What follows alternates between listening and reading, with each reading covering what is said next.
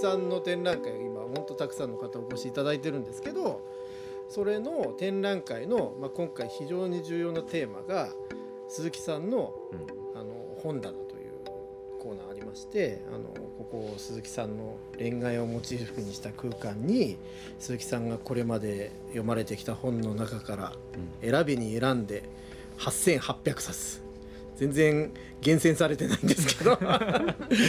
その8800冊を展示することで、まあ、鈴木さんがどうやってこう思考を巡らせてきたかとかあるいはその作品作りにつながってきたかっていうことをこうちょっと垣間見える非常に大事なあの人気のコーナーがあるんですけどその本の展示をするんであればっていうんで実はこの展覧会が始まる前に蔦屋さんにちょっと伺ってですねあの展覧会場では本はあの手に取ったりすることはできるんですけど、まあ、展示品なので買うことができないということで絶対まあその鈴木さんの読まれてきた本とかって皆さん興味そこで持たれるだろうなと思った時にこれを実際に買える場があったらいいんじゃないかということで蔦屋さんにご相談に行ってそしたらあの僕は全然その時は知らなかったんですけどかつて蔦屋さんでも鈴木さんのコーナーを特集でやったことがあったと、うん、あなんだちゃんと縁があったじゃないかということで。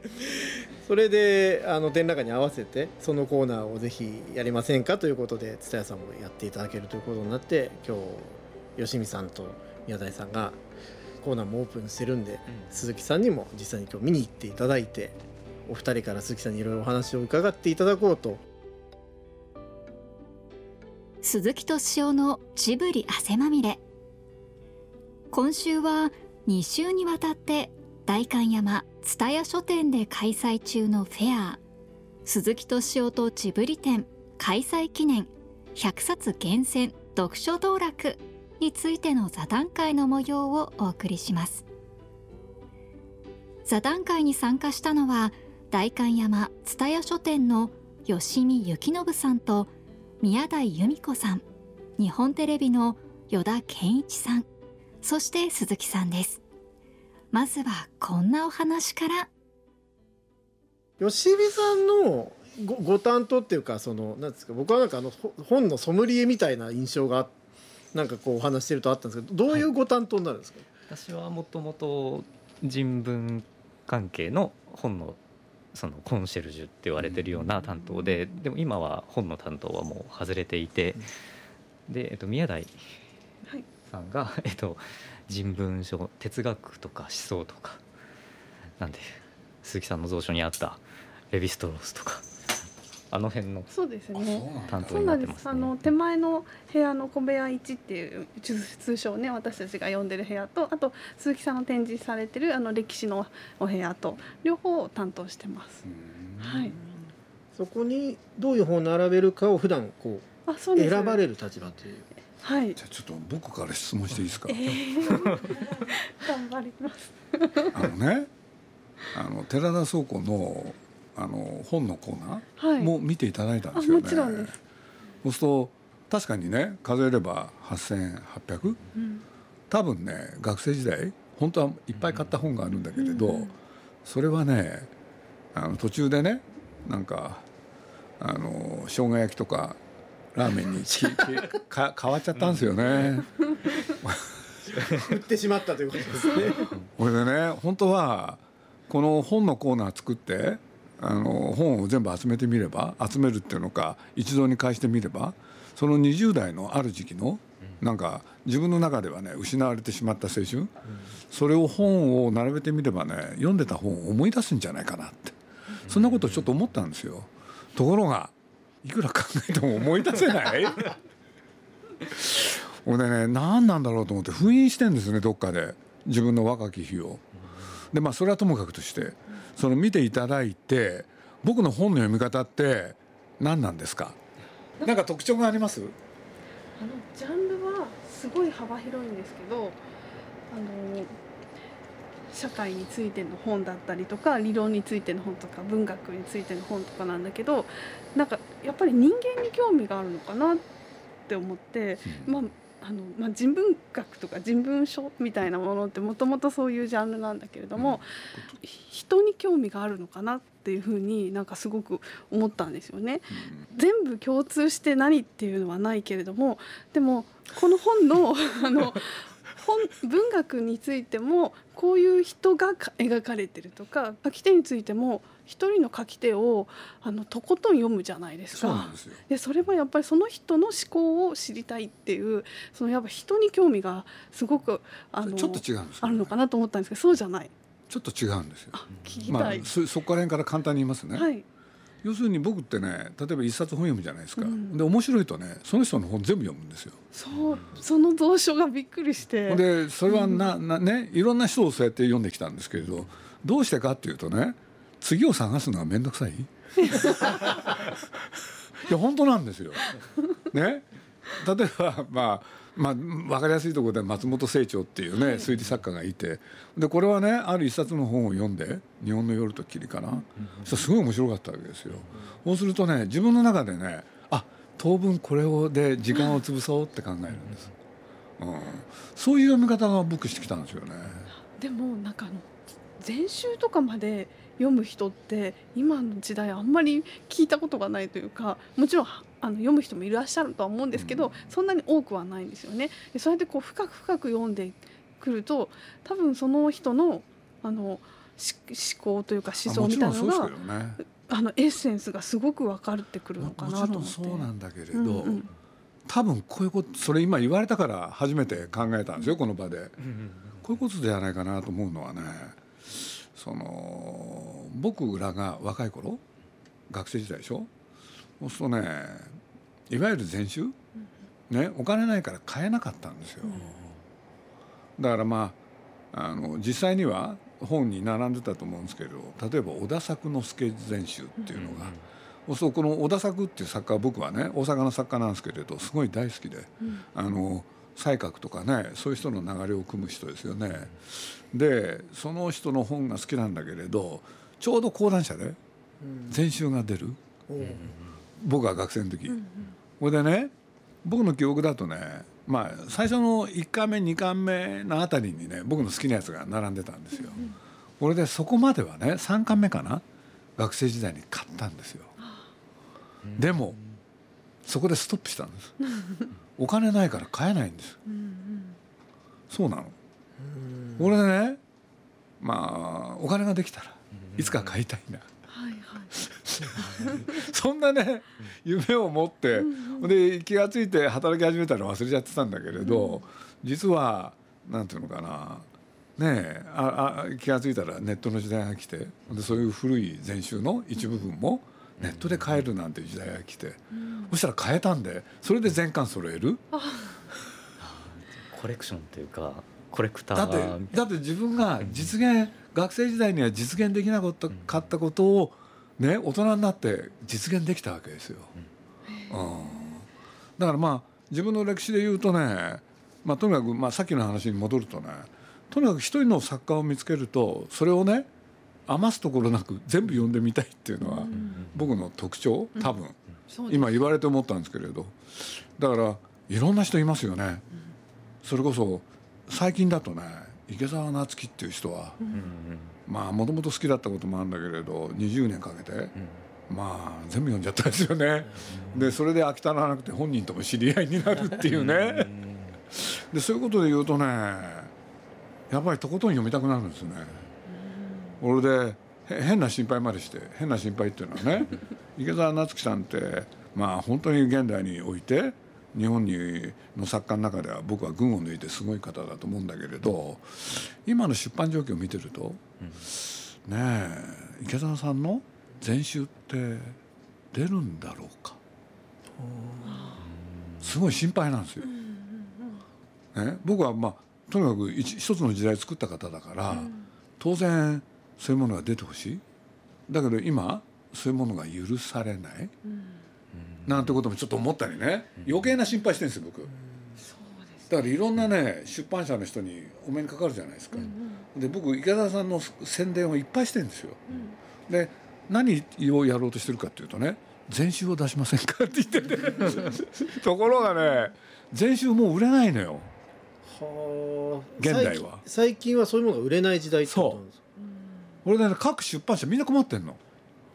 で昔はねその全集があるじゃない、うん、そその編集者って楽だったと思うの。だって一人の人を全部読んでそれで全集を作るわけでしょ、うん、これ楽しいよね、うん、でもそういうことができにくくなった？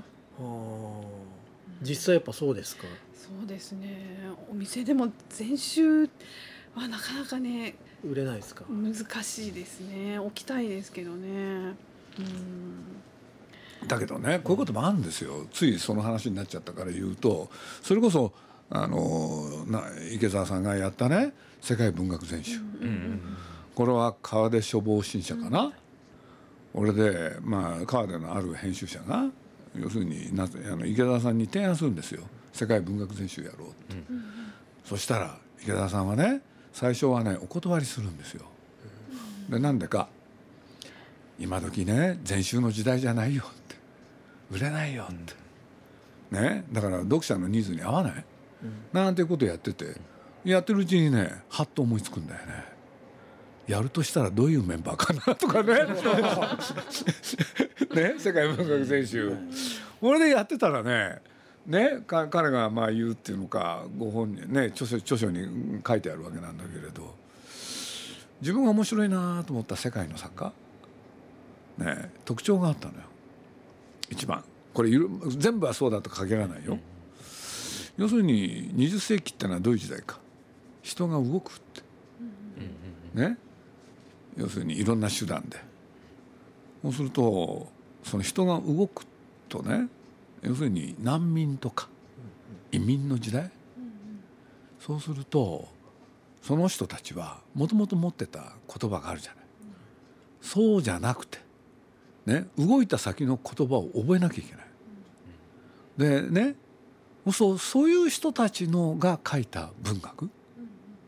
しかもその人たちは本来の母国語じゃなくて行った先の言語で物語を書く。っていうのが特徴なのよ。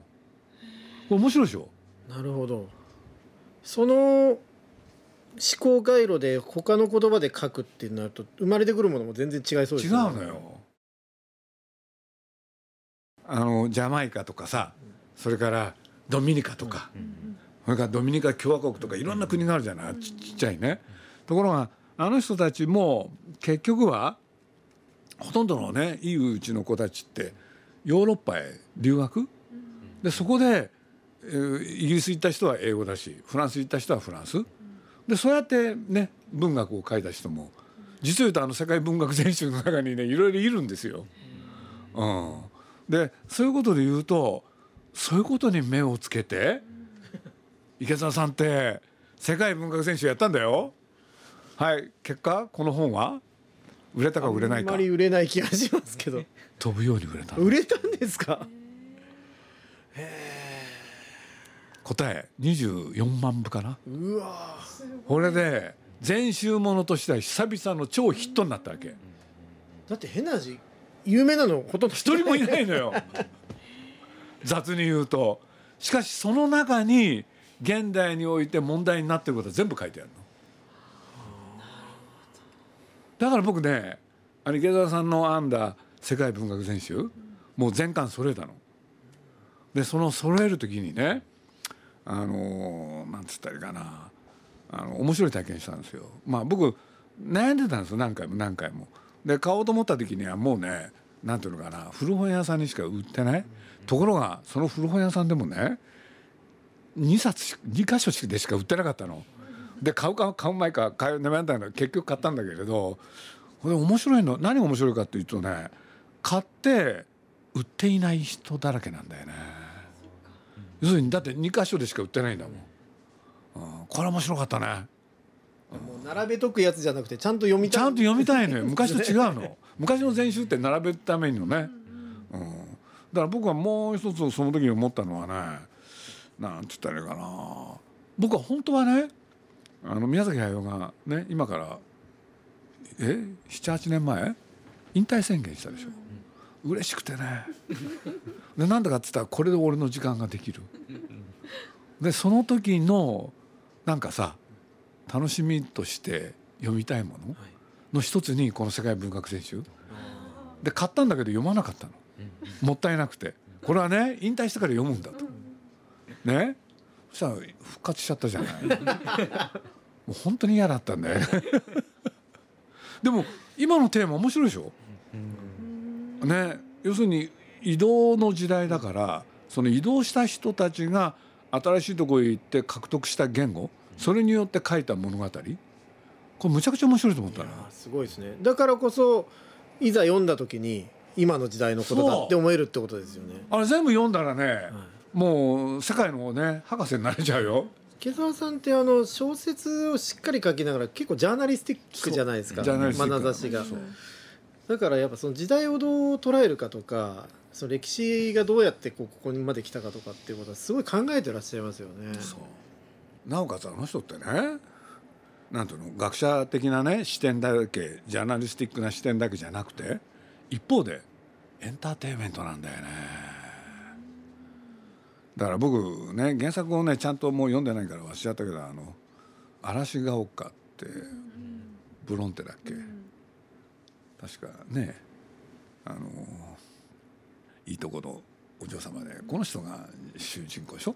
そしたらそこにあの女中さんみたいねお手伝いさんがいる？そうその女性に対してうんぬんっていう話なんだよねそしたらね ね、そのジャマイカ出身の人でねその女中さんの方を主人公にしたドラマを書いた人がいるのよ。これがね面白いの。でこれがなんと舞台はジャマイカなのよ。うん、嵐が丘ってそうなんですよ。結構面白いんだよね。うん、なんてまあいいや そ。それも池田？楽しいんですよ。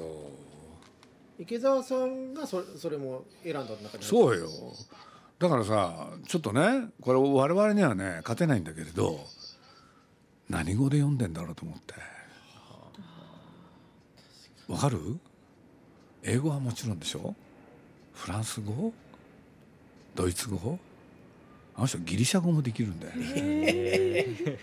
嫌になっちゃうよね。とんでもないですね。すごいな。同じ人間としてさよだちなんかどう思うの？そういうの聞くと。あのああいう地の巨人の方ってこの前あの鈴木さんにご紹介いただいたのお会いする機会あったんですけど、うんうん、あのこう喋る言葉一個一個をどういう知性なのか見られているような気がして なんかねこうすくむんですよちょっと。いやいやもうあの見破られるのが怖くて。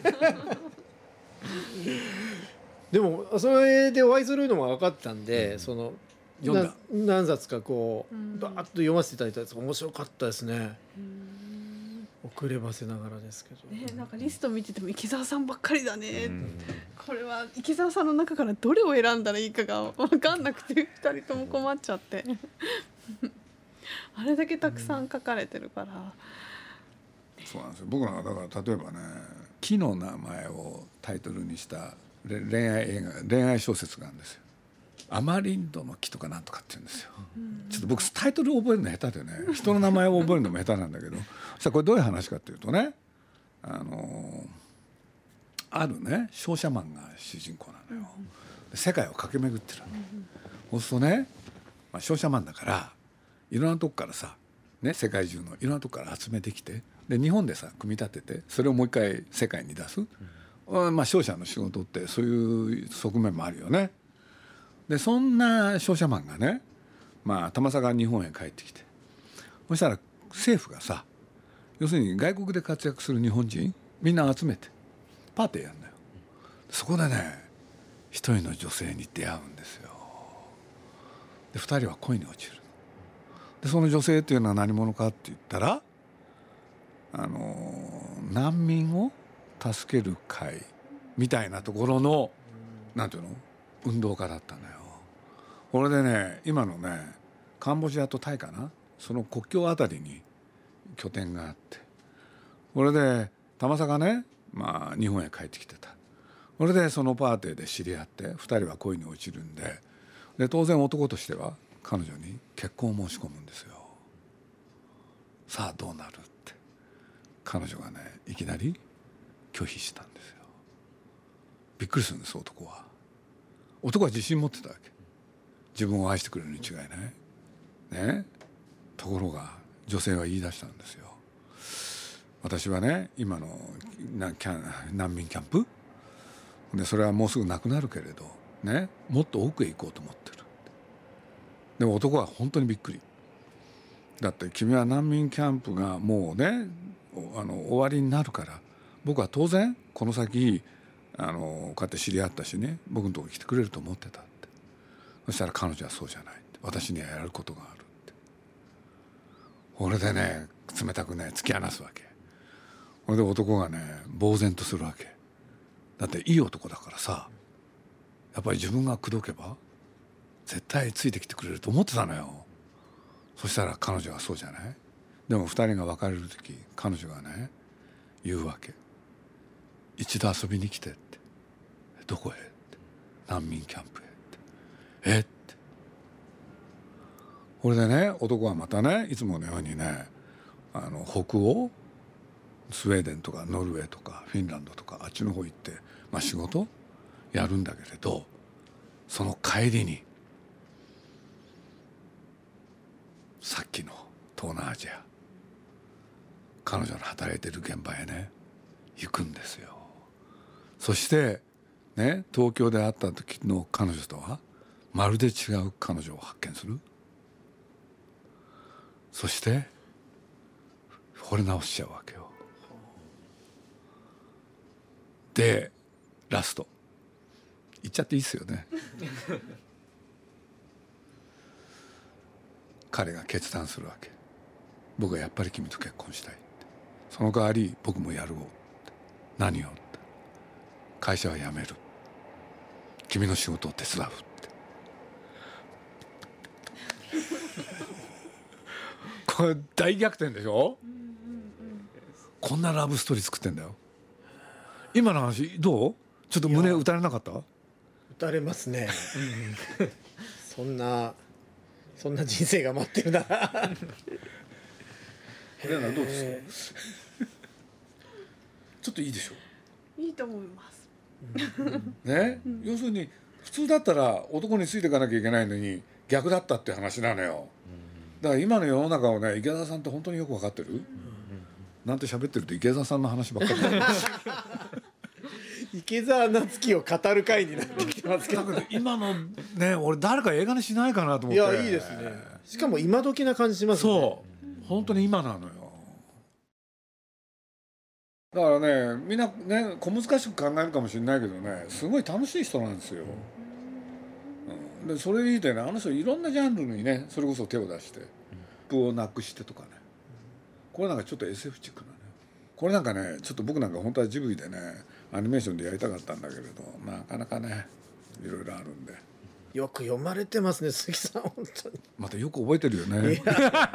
自分で言うのなんだけど。ストーリーそんなに読んでも覚えてないけどな。そうかな？いやお鈴木さん多分自分の中であの普通だと思ってらっしゃると思うんですけど覚えてないですよねそんなに、うん、そうなの？そんな細かいとこ覚えてないよだって。映像が思い浮かぶんですか？読んでて。それもあるね。そういう読み方ですよね、きっと映画はまだ見たらなんとなくストーリーが頭の中に残るんですけど本ってちょっと残んなくないですか、うん、そうね。なかなかね残んない。残んないですね。すみません、ね、なんか質問されるはずが一人で勝手に勝手に喋ってってこれ。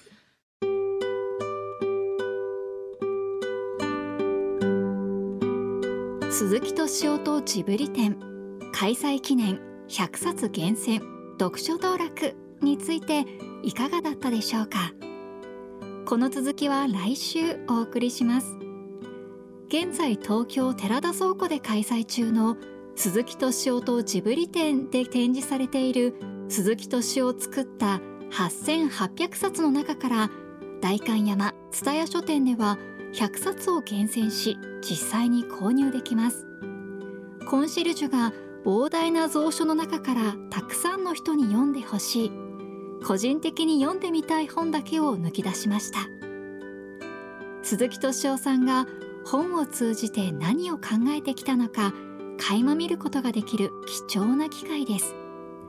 8月31日まで開催中ですのでぜひ一度代官山蔦屋書店に足を運んでみてください。来週もお楽しみに。鈴木敏夫のジブリ汗まみれこの番組はウォルト・ディズニー・ジャパンローソン日清製粉グループブルボンの提供でお送りしました。